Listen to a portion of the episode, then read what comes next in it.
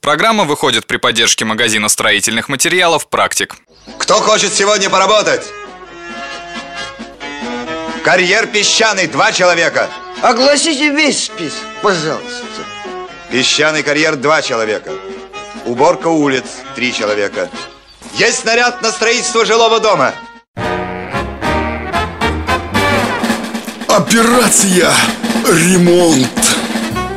Ну вот совсем другое дело. Водосточная система прекрасно дополняет, так сказать, наш архитектурный ансамбль. Хм, ну еще бы. Дело-то мастер. Ну, я то есть. А вот нехорошо приписывать себе все труды. Между прочим, делали вы это под моим чутким руководством. Ну да, команда это ты мастер. А вот сосед из андулина всю крышу сделал. А у меня гараж течет. Кстати, отличный вариант андулин. Этот материал производится из целлюлозных волокон, пропитанных смолистой смесью углеводородов и различных минералов. Ну и, ну и что с того? Главное, чтобы крыша не потекла. Голубчик, а вот что, этот материал легкий и простой в установке. Выдержит и снег, и дождь, а еще обладает теплосберегающим и звукоизоляционными свойствами. Так что убьем двух зайцев.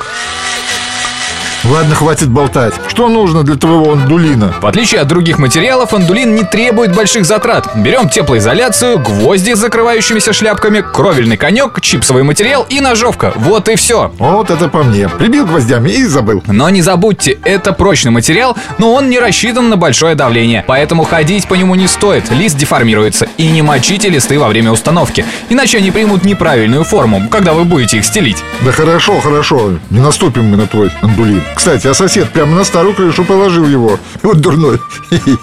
И вовсе он не дурной. Андулин можно стелить на старую кровлю. Достаточно набить обрешетку поверх старого, и все, готово. Опять обрешетка. Ну сколько мороки с ней? Мой дорогой друг, никакой мороки. Для такой крыши не нужна сплошная решетка. Достаточно три ряда бруса на один лист. Но, как понимаете, крепить нужно каждую волну.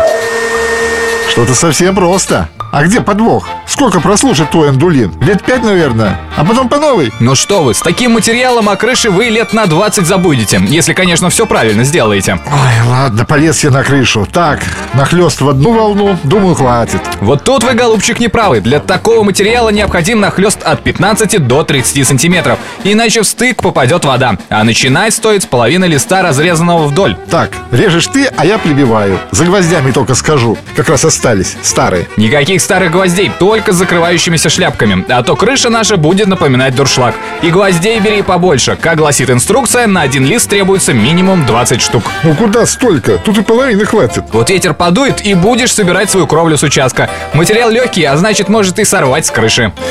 Ой, уговорил. Теща меня не простит, если я ей грядку андулином помну. Ну куда ты так гвозди забиваешь? Ты меня еще гвозди получи забивать. Тоже мне придумал. Здесь важно вбивать не сильно, чтобы прогиб листа был незначительным и в нем не скапливалась вода. Ладно, хватит болтать. Давай лист подавай. До дождя надо успеть.